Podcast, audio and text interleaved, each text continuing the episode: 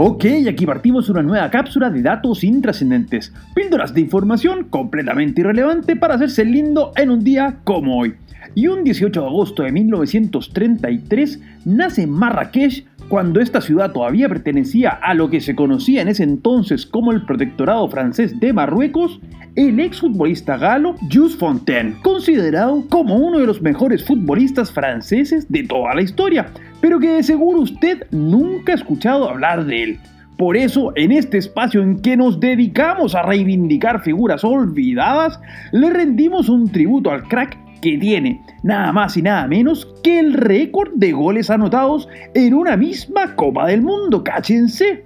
Porque sí, resulta que el olvidado de Just se dio maña para hacer algo que ni Ronaldo, Pelé y mucho menos Messi o Cristiano han podido igualar como lo es en apenas 6 partidos, anotar la friolera de 13 goles durante la Copa Mundial de Suecia 1958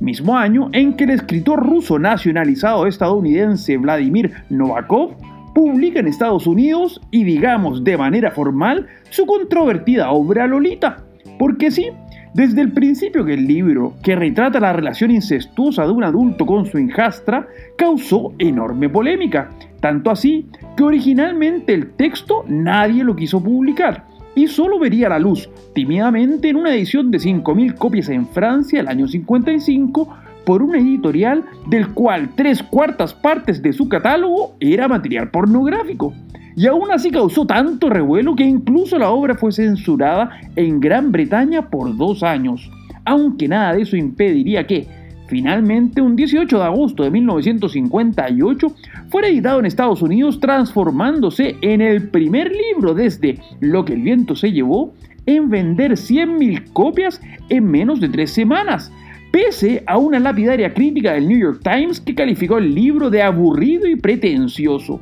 adjetivos que están en las antípodas del evento que pese a que originalmente tenía que durar un fin de semana, recién terminaría en la madrugada del lunes 18 de agosto de 1969 en Bethel, Nueva York y que congregaría cuanto hippie de la época con ganas de pasarlo bien y pues otras cosas, nos referimos, claro está, al mítico Festival de Música y Arte de Woodstock, evento que no solo congregó a monstruos de la talla de Jimi Hendrix, Joe Cocker,